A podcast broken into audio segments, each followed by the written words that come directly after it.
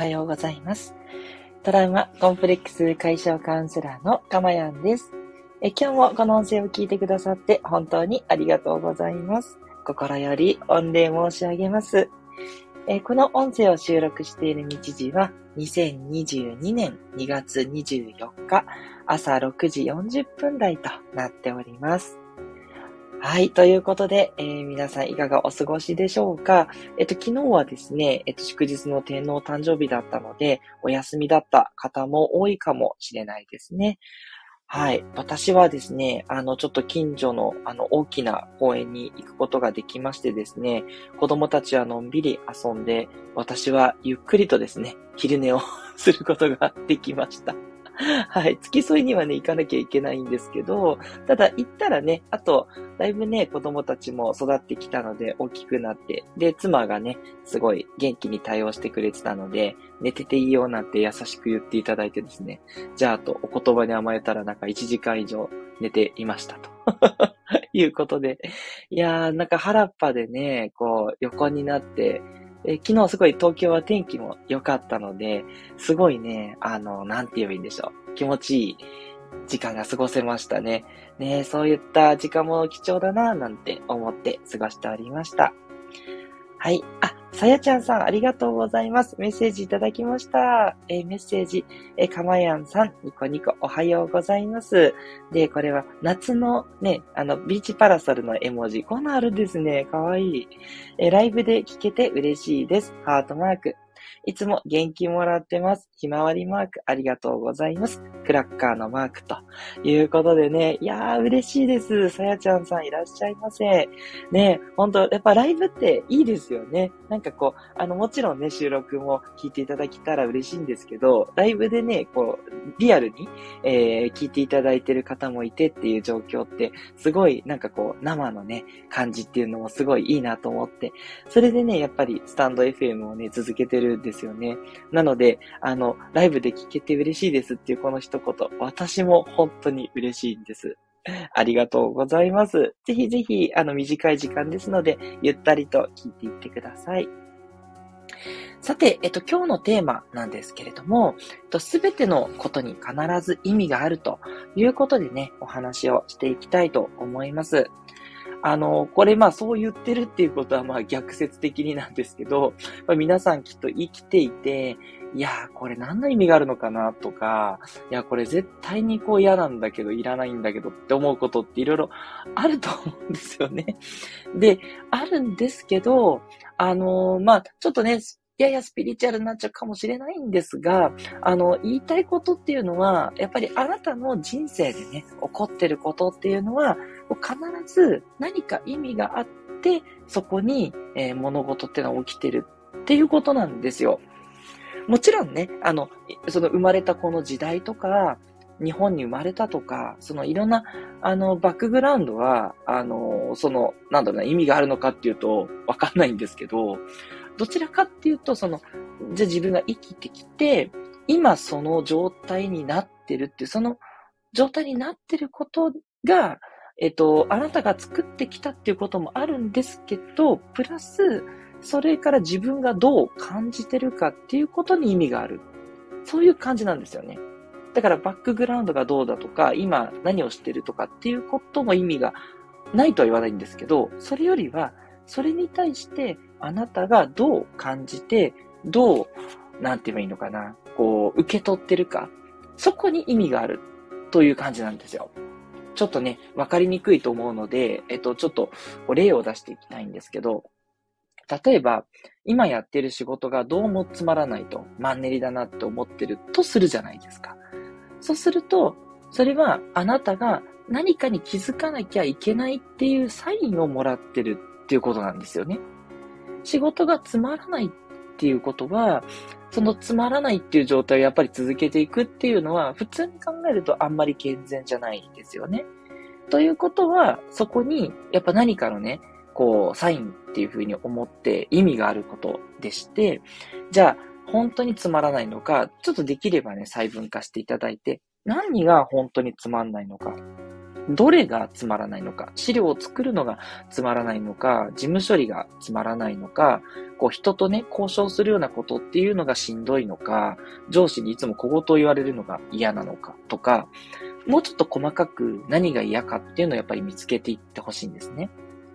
じゃあその嫌なことっていうのを、例えばこう他の人にお願いできるかとか、じゃあ嫌なことの捉え方を直す。うん。例えば資料を作るっていうことだったら、そこにこう新しくこうなんだろう、エクセルで作るんだったら、そのエクセルの小技みたいなのを学んで、それをちょっとぶち込んだらもっと早く終わって、さっさと終わらせてやるとかね。そういう感じでできるかとか、うん。つまらないっていうのがなんでなのかっていうことを考えていくと、それだけでも一つね、一つ価値があることなんですよね。で、もし上司から小言を言われるのが嫌だってことであれば、もうそういうことをね、どうやったらいいかっていう YouTube とかもいっぱいあるじゃないですか。じゃそういうのを見てみようっていうことで、じゃ、じゃあ今日は小言を言われても、こういうふうに捉え直して受け流すぞとか それ言われたら、もうちょっとこう、あの、すいませんつって、ちょっとあの、ご相談がつって、ちょっとこう、対面でね、あの、ミーティングをさせてもらうとかね。で、そこでちょっとこう、失礼にならないように、ちょっとこういうのが正直辛いんで、ちょっとどうにかしたいという話をするとかね。いろいろ手はあると思うんですけど、そういうあなたが何か手を打つべきっていうサインが、その仕事がつまらないっていうことなんですよね。ああ、またつまんないわ仕事っていうことにとっちゃうと意味がないと思っちゃうと思うんですけど、そこから何が気づけるかっていうことで必ず意味があるっていうことなんですね。まあ、あの、今のお話はね、あの、まあ、え育児とか介護とか家事とか、何においてもそんな感じで捉えられると思うので、ぜひね、あの、いや、これ意味がないって思ってやってることでも、ちょっとね、考えてみていただけると、いろいろ気づきがあるんじゃないかなって思います。まあ、つまりですね、あの、つまらないなって思ってること、意味がないなって思ってることに、そこになんで自分がそう感じるのかって考えていただけると、すごくね、いい転換になると思います。そう。そういうね、えー、考え方をしていただけるといいかなと。で、あとは、まあ、自分のためにこう、ちょっとこう、なんていうのかな、反対の方向というか、そういうことをね、考えてもらってもいいと思うんですよね。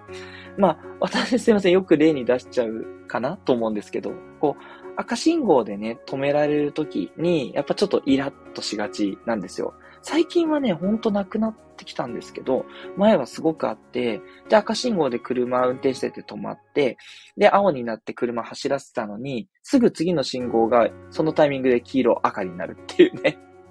誰だこの信号の説教してるのはって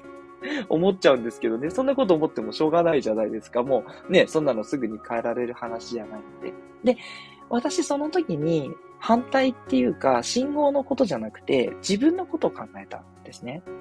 なんでこんなに自分はイラッとしちゃうんだろうと思っていて。で、そうしたら、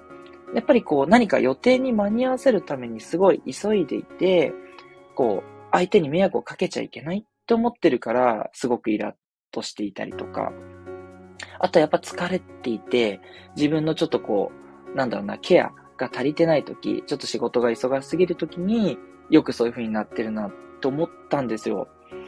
だったらもっと余裕を持って早く出ればいいし、あと自分のメンテナンスをちゃんとしようっていうことでしっかりね、休んだりとか、あの、瞑想をして少しちょっと休む時間を取る。だったら5分とかでもできるので、そういうのをね、入れるようにしたら、なんかね、あんまりイライラしなくなってきたんですよね。うん。だから、あの、自分が、こう、そこで何か嫌な反応しちゃうときに、なんで嫌な反応しちゃうんだろうっていう、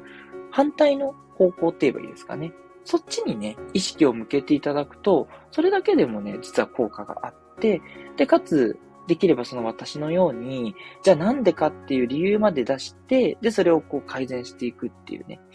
そこまでね、出していけば、あ、赤信号でイライラすることにも意味があったなっていう風に思えるんですよね。ね、これ良くないですか？ね、絶対その嫌だなとか、この人と会うの嫌だなとかね、いろいろあると思うんですけど、そういうことも意味があるんですよ、そこに。